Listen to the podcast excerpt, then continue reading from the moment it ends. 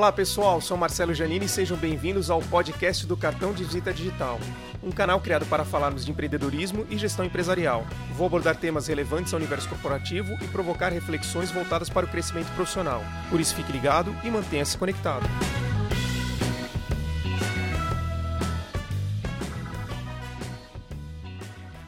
E o tema de hoje: definição de papéis e responsabilidades. Trata-se de um tema extremamente relevante e amplo, mas o foco do podcast de hoje será direcionado para o reflexo nas equipes dentro do ambiente de trabalho. A definição de papéis e responsabilidades é claramente um fator de sucesso ou insucesso dentro de uma empresa, e, na minha opinião, está diretamente ligado ao plano de negócios. Vou destacar dois pontos para explicar meu ponto de vista. E aqui, pessoal, vou tentar colocar sempre o olhar do dono de empresa ou gestor que exerce um cargo de liderança dentro de uma empresa. O primeiro ponto é a clareza sobre os objetivos do seu plano de negócios.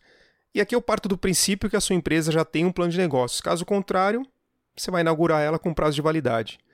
O plano de negócios é um documento que relata os objetivos da empresa, quais os passos precisam ser dados para que esses objetivos sejam alcançados e o que precisa ser feito para diminuir os riscos e as incertezas. Então, com tudo isso na mão, é muito fácil, muitas vezes, de você criar ou construir essa definição de papéis e responsabilidades. O segundo ponto é a padronização sobre os processos de negócio. Não adianta você construir um plano de negócios lindo se a sua equipe não tem a clareza das diretrizes ou dos procedimentos sobre os processos de negócio da sua empresa. Esse talvez seja o primeiro termômetro da evidência da falta de definição de papéis e responsabilidades. Provavelmente vocês estão pensando que eu acabei fugindo um pouco do tema, mas não.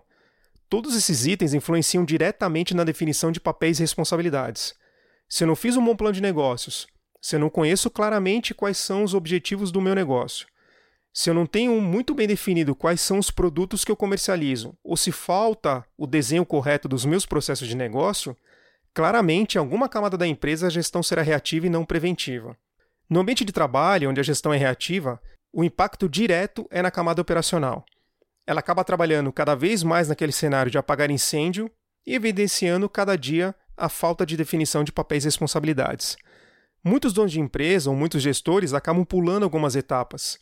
Primeiro, eles se preocupam em contratar profissionais com currículos extremamente qualificados, acreditando que isso vai garantir o resultado positivo da empresa dele.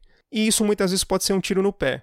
Quando você contrata um profissional extremamente qualificado, você tem que lembrar que ele já passou por diversas empresas ou tem uma experiência muito grande de mercado. E ele pode vir com uma exigência cada vez maior, principalmente para ter o olhar crítico dentro da sua empresa. Então, se ele perceber que o ambiente que ele foi inserido não é um ambiente que vai proporcionar crescimento profissional para ele, ou vai deixar ele totalmente desconfortável na maneira de trabalhar, com certeza uma hora ele vai te deixar na mão. Quando isso acontece, gasta-se muita energia tentando recuperar o prejuízo do que construir a estrutura necessária para o seu negócio. E o que a gente está falando aqui basicamente é sobre planejamento. E aí, pessoal, planejamento é um item extremamente importante que faz parte do pacote de qualquer dono de empresa.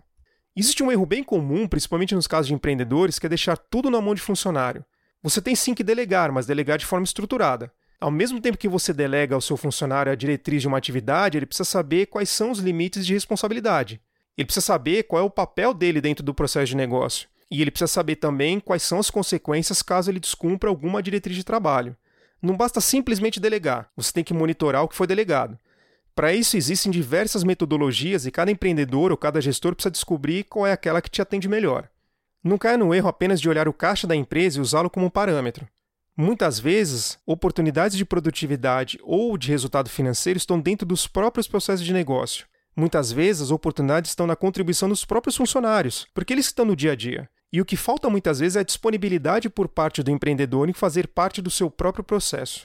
É muito comum você encontrar funcionários extremamente desmotivados, principalmente pela falta de definição de papéis e responsabilidades. E isso passa muito pela relação líder-liderado. Vou citar aqui dois pontos para que a gente possa refletir e pensar sobre esse contexto. O primeiro ponto é a falta de disponibilidade do líder para o diálogo. É muito importante que o liderado sinta que o líder se importa com ele, e a melhor forma de dar esse conforto é dedicando seu tempo para uma conversa. Quando o liderado sente que ele está à deriva, ou quando o líder não o procura para conversar, ou quando ele acaba ouvindo alguma mudança pela chamada rádio peão, aí pode ter certeza que para ele o ponto de vista em relação a papéis e responsabilidades será negativo, principalmente da liderança direta dele. O outro ponto é a falta de clareza das metas corporativas. Bom, se não existe diálogo entre líderes líder e liderado, com certeza o funcionário jamais saberá quais são as metas corporativas. E isso é bem comum também, pessoal. Se vocês conversarem com seus amigos que trabalham em grandes empresas, boa parte deles desconhece o que foi planejado para aquele ano de trabalho na empresa. O funcionário dentro da empresa ele precisa ser estimulado. E aqui eu queria comentar com vocês a diferença entre motivação e estímulo, e eu percebo que é um erro muito comum de conceito na cabeça de muitos gestores. Motivação é um fator interno, ele é de cada indivíduo, e o estímulo é um fator externo, é algo como se fosse uma recompensa. Então o gestor ele precisa ter a clareza que ele tem que criar o estímulo necessário para que o funcionário consiga produzir mais e melhor. Quando damos ao funcionário a clareza desses papéis e responsabilidades e ele sente que a empresa possibilita o seu desenvolvimento dentro do ambiente de trabalho, a empresa ganha esse funcionário com mais um braço para caminhar na mesma direção. E quando dentro do ambiente de trabalho você junta a clareza dos objetivos, clareza dos processos de negócio e a clareza dos papéis e responsabilidades,